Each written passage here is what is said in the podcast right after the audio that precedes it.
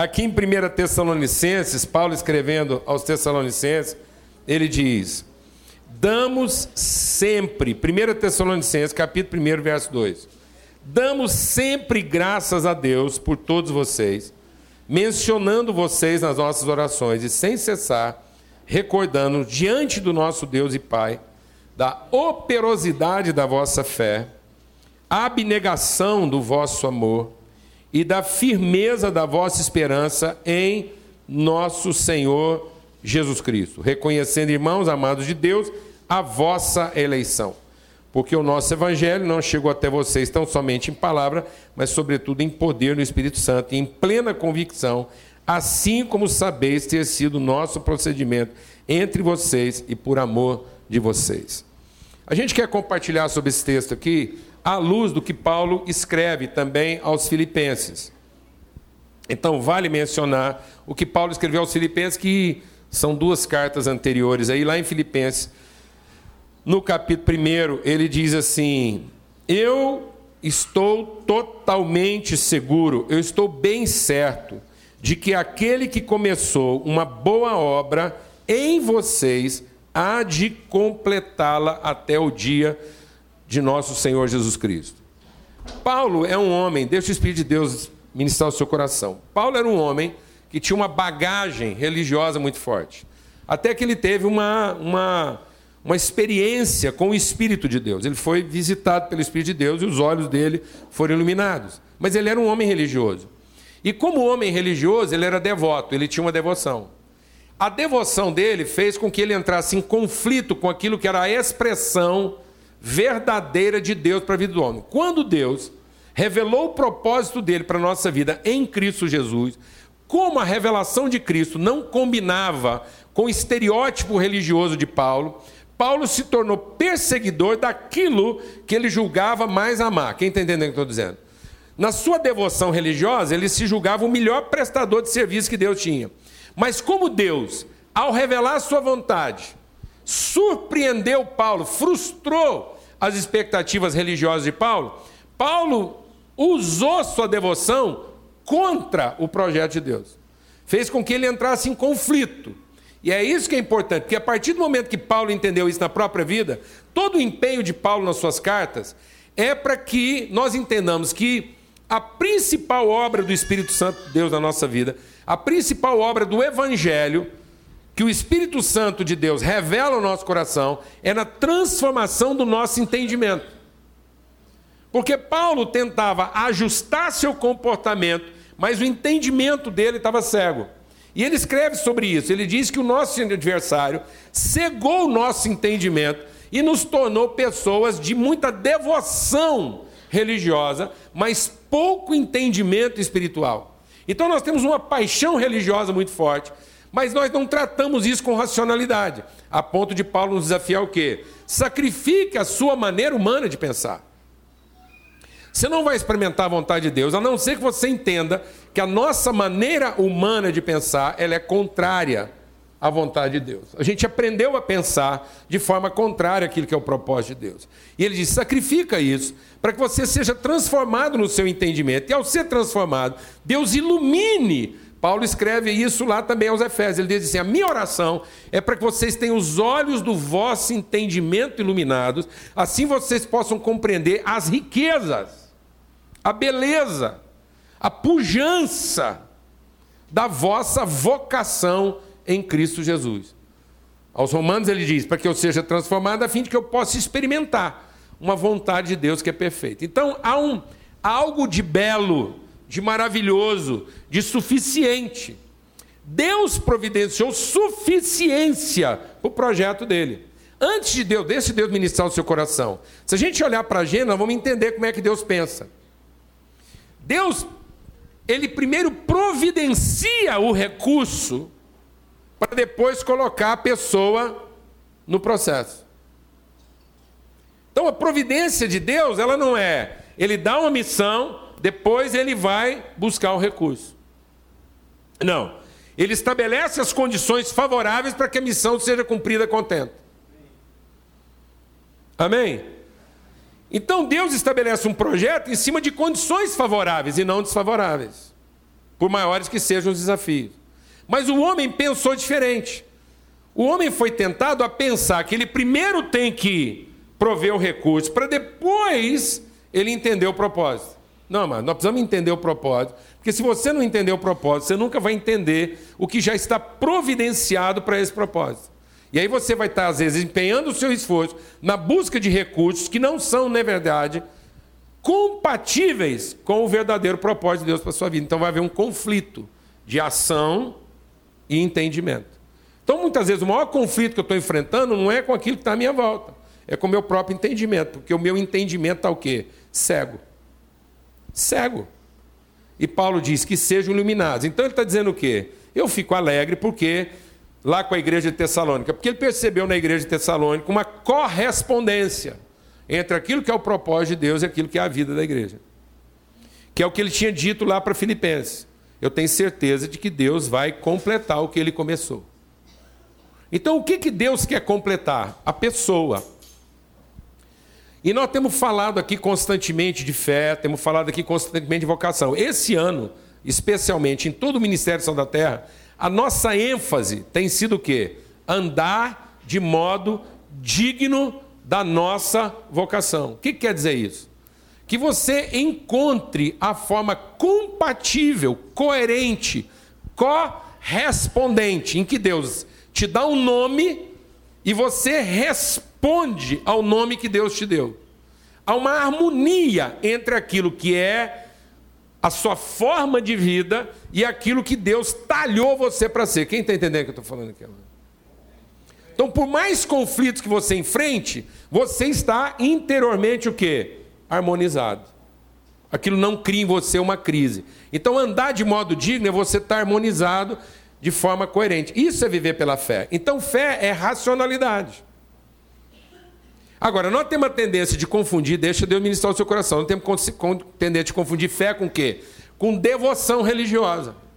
Então as pessoas são devotas religiosamente. Elas têm uma devoção tal que elas imaginam que elas vão conseguir atrair Deus para o seu projeto de vida. Quem está entendendo o que eu estou falando aqui agora? Então, o que é a devoção religiosa? Eu vou ser tão dedicado no serviço a Deus que no fim Deus vai me dar exatamente o que eu quero que Ele me dê. Ele vai me dar a vida que eu sonhei. Essa era a devoção de Paulo. Até que ele tomou um baque. Ele viu luz. E ele viu luz quando Deus disse o que para ele? Paulo, na sua devoção religiosa, você não está me correspondendo, você está me perseguindo. Você não está respondendo aquilo que você está achando que está fazendo a minha vontade e você está lutando contra mim. Então, amado, o diabo, de longe, é o nosso maior problema. Sabe qual é o nosso maior problema? Nossa rebeldia. Então o diabo opera na nossa rebeldia. O diabo não é um poder sobre nós, ele é uma ação sedutora. Para que eu use o poder que Deus me deu para cumprir um propósito? Na satisfação de um interesse. Quem está entendendo o que eu estou falando aqui? E é por isso que eu me sinto fragilizado, porque eu uso o poder fora do propósito. E aí isso dá a impressão que o diabo é um poder maior, e não é. Ele é um subalterno. Um subalterno. Por isso que quanto mais complicada a sua mente, menos autoridade você tem. Quanto mais religiosa a sua mente, menos autoridade você tem. Porque você sublima. Amém? Então Paulo está dizendo que nós temos há um projeto, um projeto de fé, um projeto de, de entendimento, de racionalidade. E qual vai ser o resultado dessa fé? O resultado da fé não é devoção. O resultado da fé é o quê? É trabalho incansável. Então a fé não produz um devoto. A fé produz o quê? Um trabalhador. Alguém que não se cansa no trabalho. Amém? E um trabalho que realiza. Então agora, presta atenção. O cristianismo também é cultura, aproveita, oportunidade única, pelo mesmo preço. Você vai entender aqui, tá bom? Vem cá. Então vem cá. Você fica lá na ponta. Lá. Fica lá. Essa família sempre senta no primeiro banco aqui para ajudar aqui na coreografia. Vem cá, gente. Tá bom?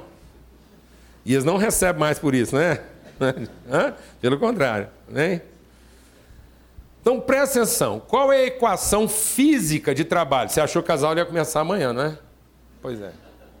Para sua surpresa, começou hoje. Então é o seguinte: qual é a equação física de trabalho? Trabalho é força vezes deslocamento. Então, a fé é para que eu possa produzir trabalho. Então, por isso que Paulo está dizendo: o trabalho, a operosidade da vossa fé. Então, onde não há deslocamento, não há realização de trabalho, apesar de todo esforço. Então, por que, que às vezes o seu trabalho está se tornando cansativo? Porque você está empreendendo muito esforço sem nenhum deslocamento. E o que, que é o trabalho da fé? Te levar a uma condição básica, a uma condição o quê? Completa. Então esse aqui é o modelo completo. Ar-condicionado, freio aquele é o modelo básico. Então Deus te traz de um modelo básico, elementar, uma carroça, entendeu? E vai te colocar numa. Mas esse é o projeto. Então, esse aqui é o modelo, é por onde ele começou, é a semente. Então, ele não está errado por ser básico. E ele não está incompleto. Ele não está lapidado o suficiente para revelar toda a sua beleza. Olha o tanto que é mais belo. É belo, tá vendo? Aqui é básico. Então, isso aqui é o bruto. Então, você pega uma coisa bruta e o trabalho vai tornar uma joia perfeita. Mas não há demérito. Não há demérito. Porque não há erro. O que existe é uma expressão deficiente da perfeição. Mas já é. Alguém está entendendo o que estou falando ou não? Então o trabalho não é para tornar alguma coisa que não é. O trabalho é para produzir uma expressão melhor do que já é. Então, na verdade, a fé não trabalha o resultado. A fé trabalha o processo de aperfeiçoamento do trabalhador. Então, o trabalho é para que, ao fazer o trabalho, eu me torne uma expressão melhor da pessoa que Deus me fez para ser. Amém, mãe? Por que, que a gente cansa no trabalho? Porque a gente pensa que o trabalho é o esforço do resultado e não o esforço do processo. Amém, irmão? É aí que você está sendo enganado. Porque quando você trabalha na expectativa do resultado e você faz uma avaliação de resultado, vem cá, um modelo médio aqui. Todo mundo aqui é bem resolvido, eles não vão achar ruim. Porque esses três caras aqui sou eu. Sou eu caminhando do modelo básico, bruto, modelo mediano, ele, ele assimila. É porque ele é muito bonito, eu gosto de dar uma segurada nele. Até o modelo perfeito, entendeu?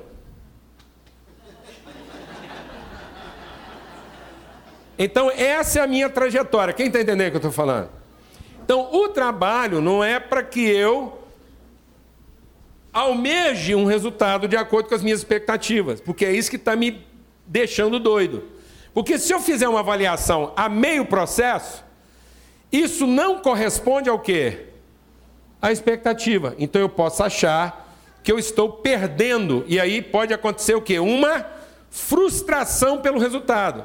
Mas quem entende o objeto do trabalho, que é a transformação, hora que você avalia e a avaliação não corresponde à expectativa, em vez de você ficar desanimado, você entende que vai precisar realizar mais trabalho. Glória a Deus.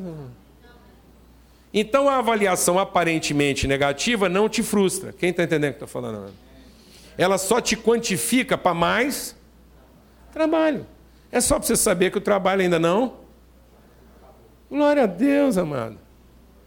Então o que está desanimando a gente?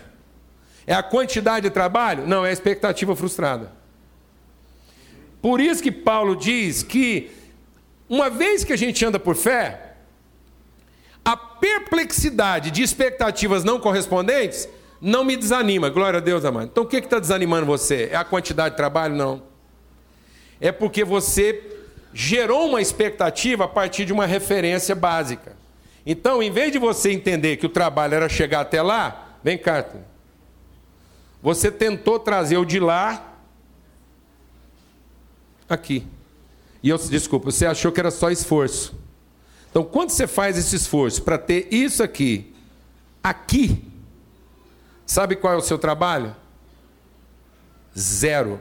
Porque vai ser muito esforço para nenhum deslocamento.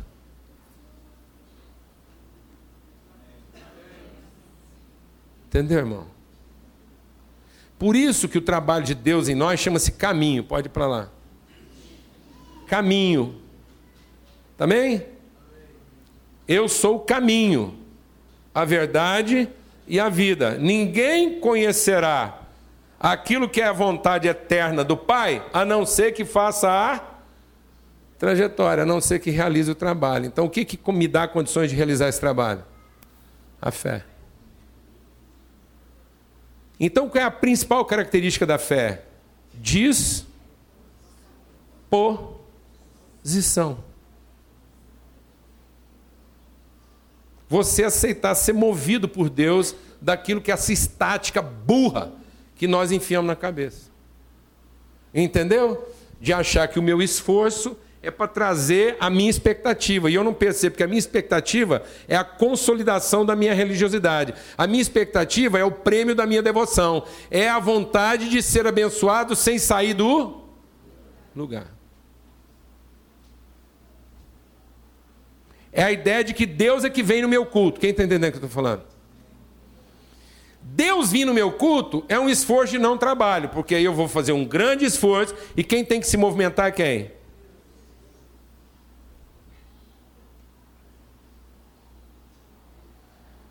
Entendeu? Então aquele maridinho vai dar trabalho, porque ele está obrigando você a se deslocar o quê? Sempre, mas você queria um marido que viesse onde você está, entendeu, mulher?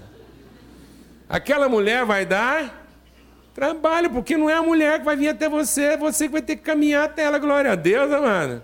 Aí você entendeu porque ela é meio complicadinha, porque é para te forçar o deslocamento. Glória a Deus, irmão. Posso ouvir um amém? Agora você entendeu porque ela é meio distraída, é para te forçar o deslocamento. Glória a Deus, amado. Aleluia, irmã. Amém? Pode sentar lá, obrigado. Então, quando eu entendo isso, a perplexidade não me desanima, ela apenas me quantifica para mais o quê? trabalho. Eu tenho um amigo que a gente já conversa assim, quando a gente encontra um com o outro, ele vira e fala assim: como é que você está? E se um dos dois responde assim, estou cansado, a pergunta seguinte para nós dois é: você está cansado ou está com preguiça? Porque às vezes eu estou confundindo cansaço com preguiça. Porque na verdade eu não estou cansado, eu estou com preguiça do deslocamento. Por isso que a principal característica da fé, por mais que você trabalhe, não é cansaço, é o que? Disposição. Você trabalha mesmo com resultados aparentemente negativos, você continua tendo o quê? Disposição. Por isso que o chamado da fé para Abraão foi disponte. Então o que, que Deus está chamando você essa manhã? Qual que é a obra de Deus que Deus vai completar na sua vida? Se tornar uma pessoa o quê? Disposta. Uma pessoa não entronizada. Glória a Deus, amado. Mas nós temos a tendência de fazer altar. A nossa ideia de devoção é altar. E não tem nada mais inerte do que altar. Deus não queria altar, Deus queria fonte. Então Deus lá levantou Abraão não para edificar altares, mas para edificar o quê? Para cavar fontes, porque Deus queria que Abraão fosse um homem não de estática, mas de fluxo. Glória a Deus, amado. Então Deus mandava edificar um altar depois de ter cavado um poço. Isso quer dizer o seguinte: o altar não era para definir o culto, o altar era só para sinalizar onde é que estava a fonte. Amém, mano? Então o altar não é para você ter trazer Deus para sua realidade, é só para você ser inspirado ao movimento. Então você não vem aqui para arrastar Deus para sua realidade, mas você vem aqui para criar coragem de se movimentar com Ele. Sair do lugar.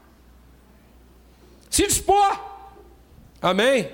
Outra característica, então, ele fala que quando há essa disposição, essa disposição de fé caracteriza também o quê? Uma resignação de amor. Deixa Deus ministrar o seu coração.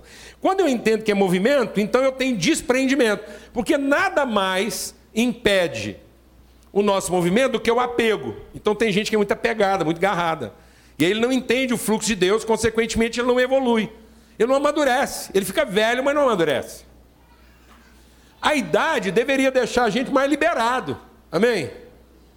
Em tese, a gente tinha que fazer plano de saúde para quem? Para jovem. E não para velho, porque velho já conhece Deus o suficiente para saber que não precisa de plano de saúde. Glória a Deus, amado. E que se Deus tiver que matar, mata logo que já está velho. Então, assim, já, já cumpriu. Então, velho é desprendido. Porque já está mais perto da chegada. Então, já está vendo a chegada, ele é mais complicado. Então, nós tínhamos que ser pacientes com quem? Com o jovem. Quem tinha que ter mania? Jovem.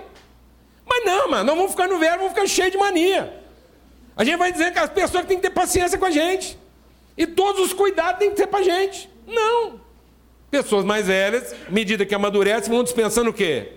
Cuidado. Pode comer depois, glória a Deus, amado. Amém? Porque já conhece Deus o suficiente para saber que não vai faltar, amém? Amém, mano? Não precisa de garantias.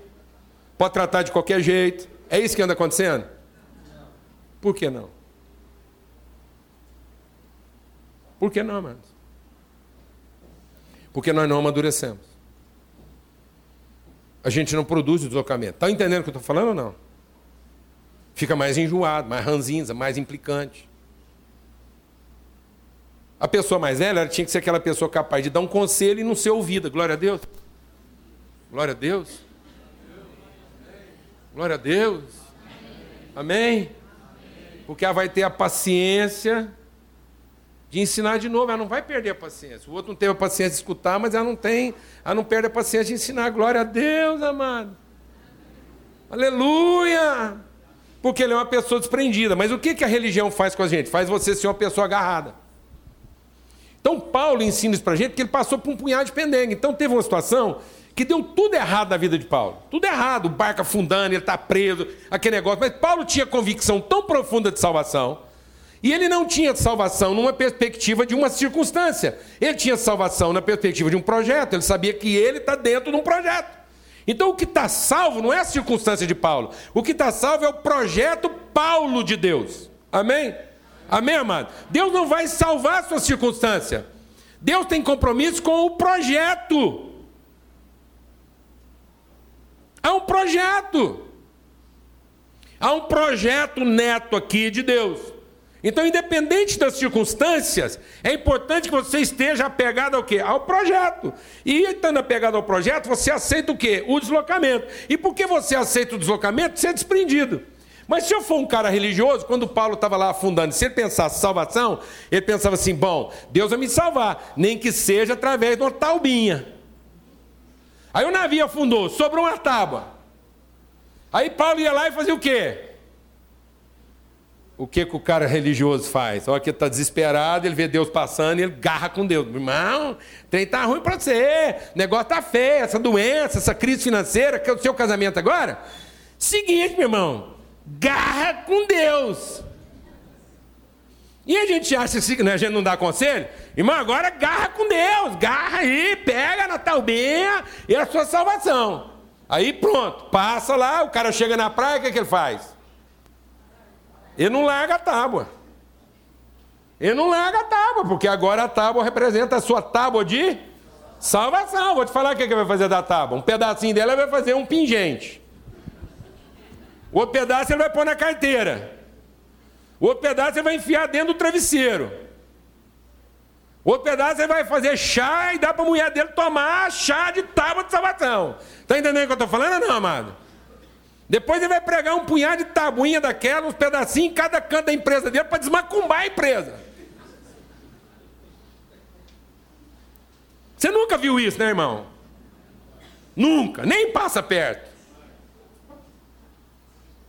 Meu Deus do céu! Não, quando você é uma pessoa bem resolvida, se tiver lá, tá lá aquele afogamento, todo mundo dentro d'água, tiver mais 10 com você, passa uma tábua, o que, que você faz? O que, que você faz, irmão?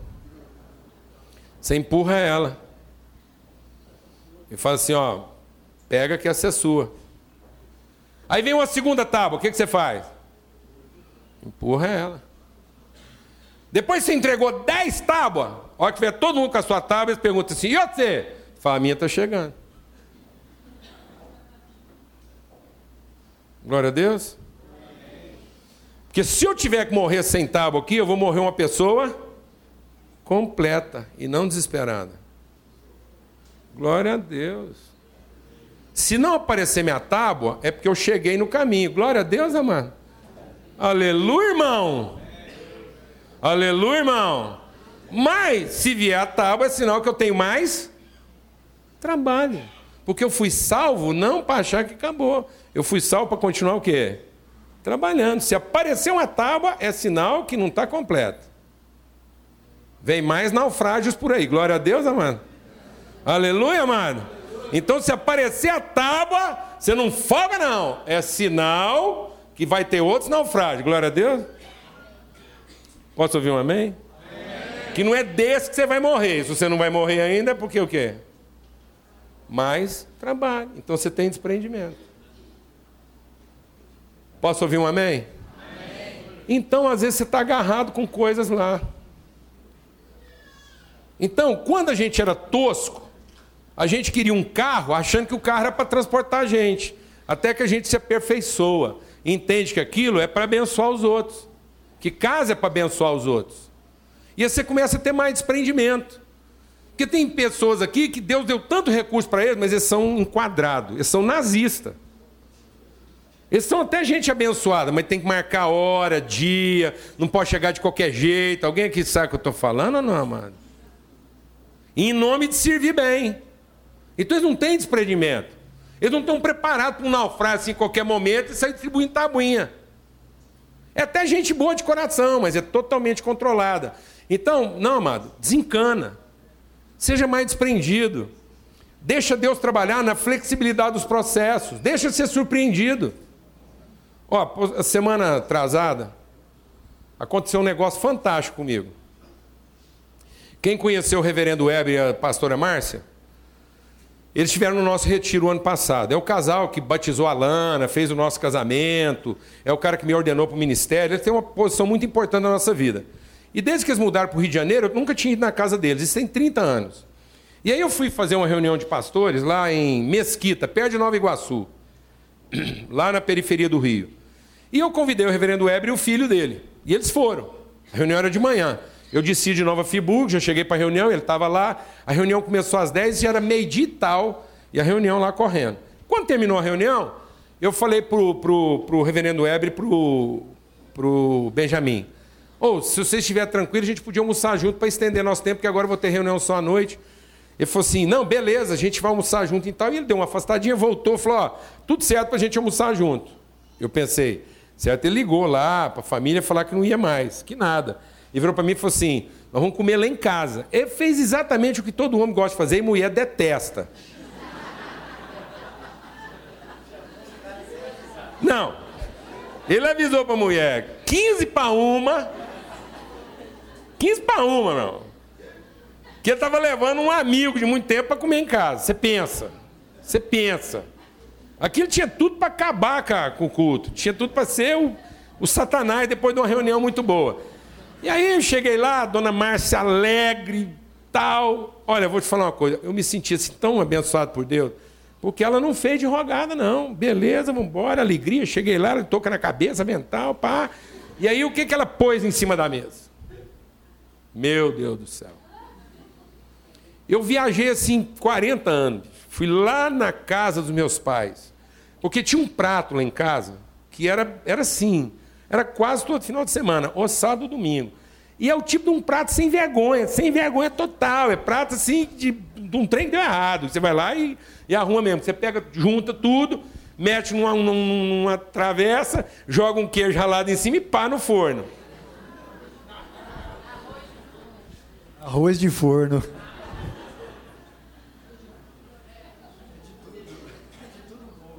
Mas pensa o resgate emocional. Cara trabalhando, viajando para baixo para cima, aquela coisa, muita pressão, muita dificuldade. Eu chego na casa da pastora Márcia, servido por ela, um arroz de forno. Foi pura emoção, fui às lágrimas. Ela querendo se desculpar e eu, eu agradecendo a Deus o toque de divindade de se sentir em família.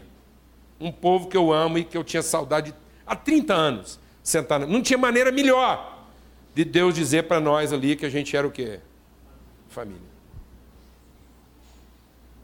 Mas se você encana, amados, você perde isso. Porque não tem o quê? Desprendimento para fazer a caminhada. Você entendeu o que eu estou falando? Alguém está entendendo o que eu estou falando?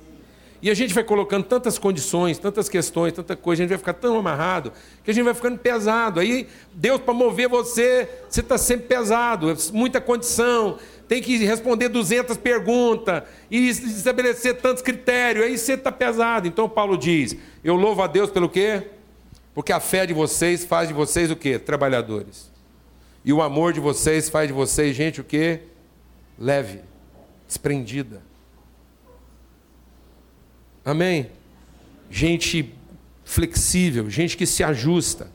E por último lugar, e é interessante isso, porque continuando aí com aula de reforço, a equação de potência, se trabalho é força vezes distância, o que é potência?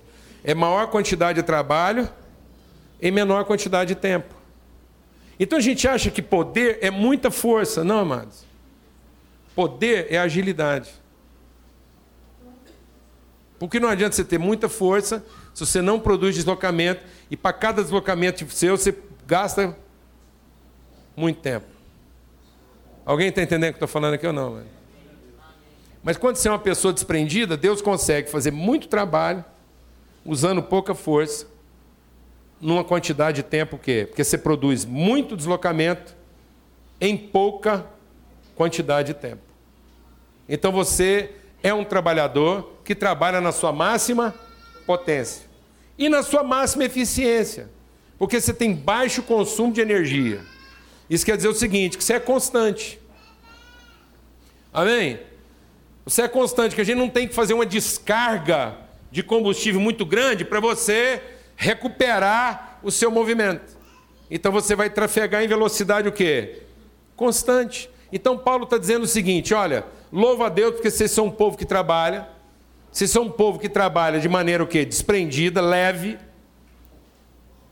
alta performance, baixo custo e com baixo consumo de energia, porque vocês são constantes.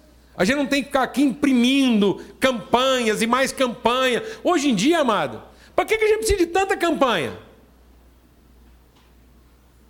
Por que a gente precisa de tanta campanha? Fala para mim. Porque a gente se deprime facilmente. Então você tem que ir lá e meter o quê? Um energético. Então você tem uma alta performance, mas aquilo não é constante. Primeira dificuldade, você se deprime facilmente, porque você não entendeu a relação de trabalho, aí você só funciona a custa de quê? De energético. Tem que pilhar você. Não, nós não temos que ser gente pilhada.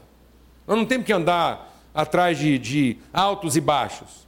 Não, nós temos uma consciência transformada, nós entendemos que essa história está sendo o quê? Contada. Você está aqui escutando? Quem está escutando? Quem está escutando? Sabe o que isso quer dizer? Que a história está sendo contada. Se você não tivesse aqui escutando, é porque a história acabou. Entendeu? Amém? Então pronto. A sua história está sendo o quê? Contada. E ela é de acordo com um projeto que vai terminar onde? No perfeito. E o trabalho é você aceitar esse deslocamento que Deus quer produzir na nossa consciência, no nosso entendimento, da maneira mais desprendida possível e com a constância necessária para que eu chegue lá. Pronto. Glória a Deus. Paz sobre a sua vida. Paz sobre a sua vida. Você não sabe como é que vai ser minha segunda-feira amanhã? Ótimo. Significa que você tem muito o quê? Trabalho. Glória a Deus, amado. E o que é a principal coisa que vai ser trabalhada a partir da agora? Você. De modo que essa semana braba que você tem para enfrentar não vai produzir em você o quê? Desânimo.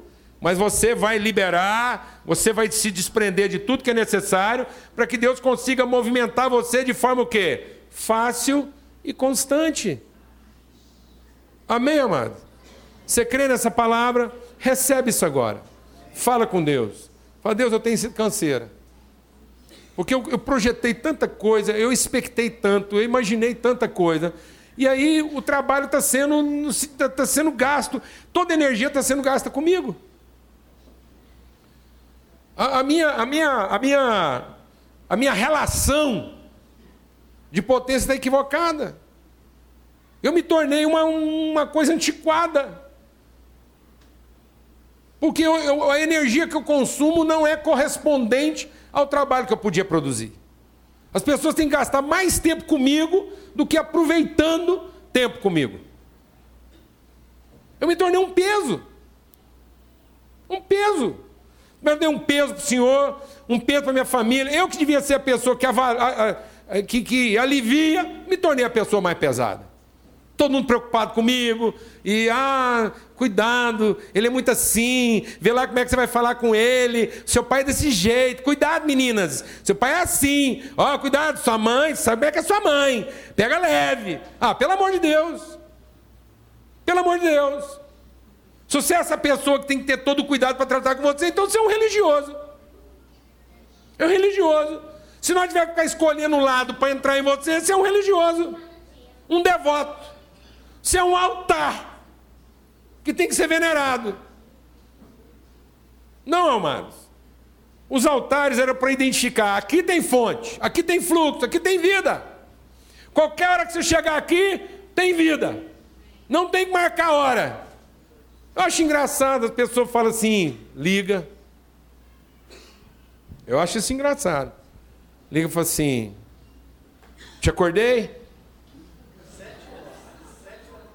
Pô, acordou, hein? Não queria te incomodar. Falei, não é o caso. Eu estava dormindo, acordei, para quê? Para que, você acorda? Para trabalhar, ué. Isso é incômodo? Não, você só espera dar uma lavada na cara, pegar um ar aqui, vamos trabalhar. O que, é o negócio? Ah, mas eu não queria estar incomodando. Eu falei, então me ensina. Me ensina, que eu quero aprender. Cheguei com o irmão agora, estava com o irmão no carro.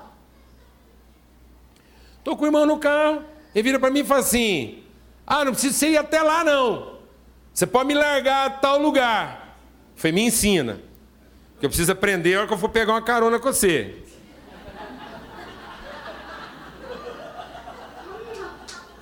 A hora que eu for pegar uma carona com você, me ensina.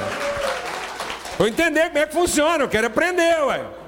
Quer dizer que a hora que eu pegar uma carona com você, eu já tenho que ir administrando, que eu vou. Você vai me largar umas três quadras antes. Não, não, não. Foi então. Então me ensina. É lá, ué, pai. É trabalho. Não chegou lá, não acabou o trabalho, mano. Glória a Deus. E você pensa que o trabalho é eu levar ele lá? Não, mano. O trabalho é eu ir lá com ele. Eu estou me trabalhando. Que vontade mesmo era nem pegar. Ele é que está achando que ele está me facilitando, largando três quadrantes. Facilitar mesmo era eu nem pegar. Pegou? Traga, ué. Vamos acabar outra glória a Deus, amada. Aleluia. Amém. Aleluia. Tem que ligar de madrugada, glória a Deus. Só dá um tempo, eu tomar uma água, fazer um gagarejo. Mas nós está aqui, pega, garra. Aleluia. Não fala para mim que eu estou tá me incomodando, não. Porque senão você é uma das pessoas para quem eu não ligo. Se você está preocupado em me incomodado de madrugada, eu já vou anotar seu nome lá, fulano de tal. Não ligue de madrugada porque ele se sente incomodado. Vida é trabalho. Trabalho é desprendimento. E trabalho é constância. Amém? E essa é a fé que vence o mundo. Deus quer trabalhar você. Deus quer terminar em você o trabalho que Ele começou. Há um trabalho de Deus sendo feito em nós. Amém? Ele está nos pulindo, Ele está nos lapidando. Hoje eu fui orar com a irmã que vai tirar o apêndice amanhã. Freeman, segura a onda. Isso não é uma operação, isso é uma lapidação.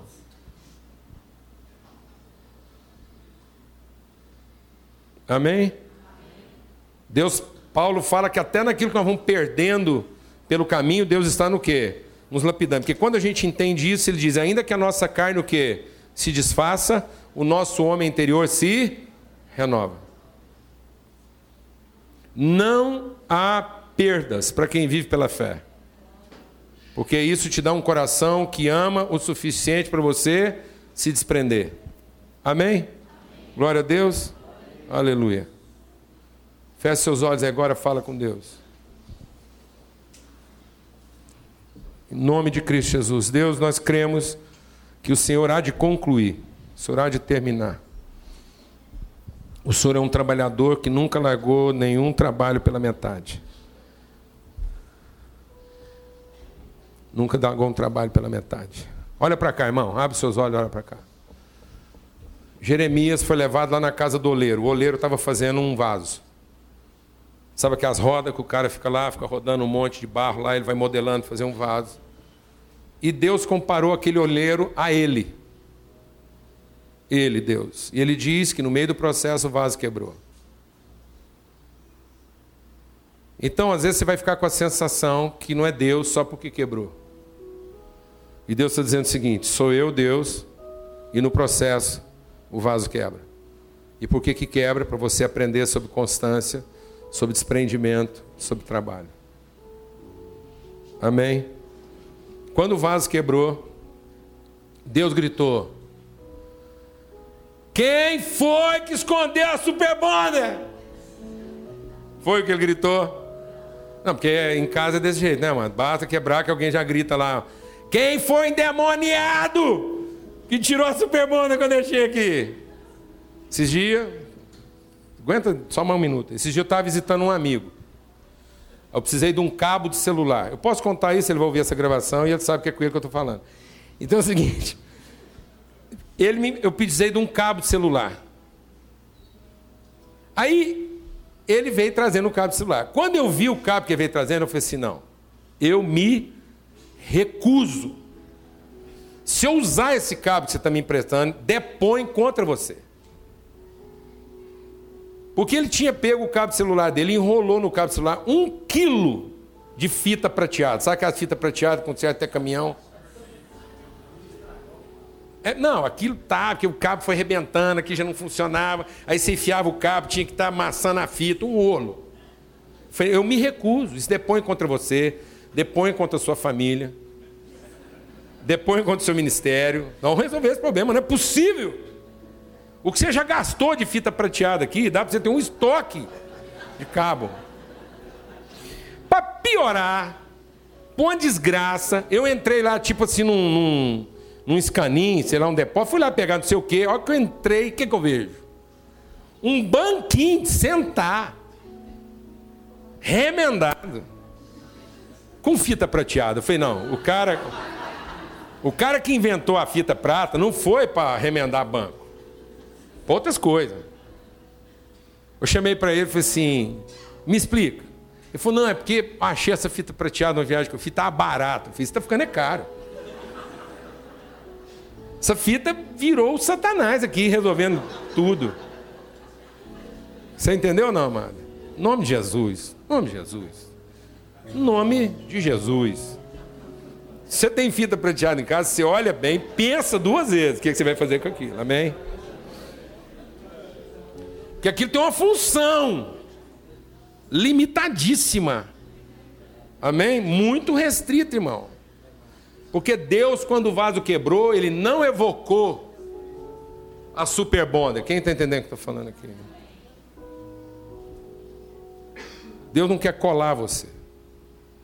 Deus não quer embrulhar você em fita prata. Deus é desprendido, tem paciência, é perseverante, é um trabalhador, ele vai amassar o barro e vai fazer você de novo até você ser a exata expressão da pessoa que você pode ser.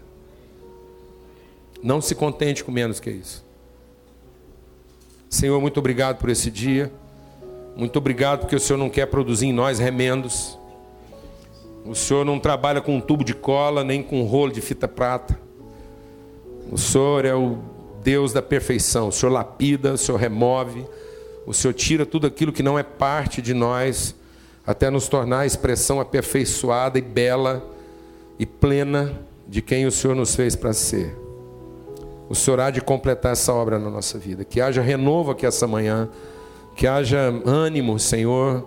Em nome de Cristo Jesus, que haja ânimo mesmo aqui nos nossos corações, ânimo mesmo, e disposição e fé e renovação para o trabalho, para o amor, para o desprendimento, para a constância. Abençoa esse povo aqui mesmo com perseverança, com constância, um consumo, ó Deus, um consumo ecológico de energia, sustentável. Abençoa esse povo aqui mesmo com desprendimento. Ó Deus, um povo leve, um povo, um povo, ó Deus, de alto desempenho, em nome de Cristo Jesus. Gente que, que, que realiza muito trabalho em pouco tempo, porque não é pesado. E um povo trabalhador, um povo que, quando entende, ó Pai, e às vezes nós temos que sofrer mesmo a perplexidade de perceber que depois de tanto trabalho parece que não está pronto. Então que a gente respire o teu espírito, se alimente da tua palavra e saiba que é porque ainda há mais trabalho. No nome de Cristo Jesus. Faz de nós mesmo um povo, Pai, disposto, disposto. Em nome de Cristo Jesus. Que nós não sejamos o povo do culto, mas sejamos o povo do trabalho. Em nome de Cristo Jesus. Que a nossa melhor forma de cultuar o Senhor seja a forma disposta, desprendida e constante com que a gente trabalha. No nome de Cristo Jesus, amém. Que o Senhor resplandeça sobre você o seu rosto e te dê paz. Que o amor de Deus, o Pai, a comunhão do Espírito e a consolação do Espírito Santo de Deus seja sobre ti. Que a graça de Jesus seja sobre ti. Que o amor de Deus, o Pai, seja sobre ti. Que a orientação do Espírito Santo seja em ti, hoje e sempre, em nome de Cristo Jesus. Amém. Vamos em paz. Uma boa semana.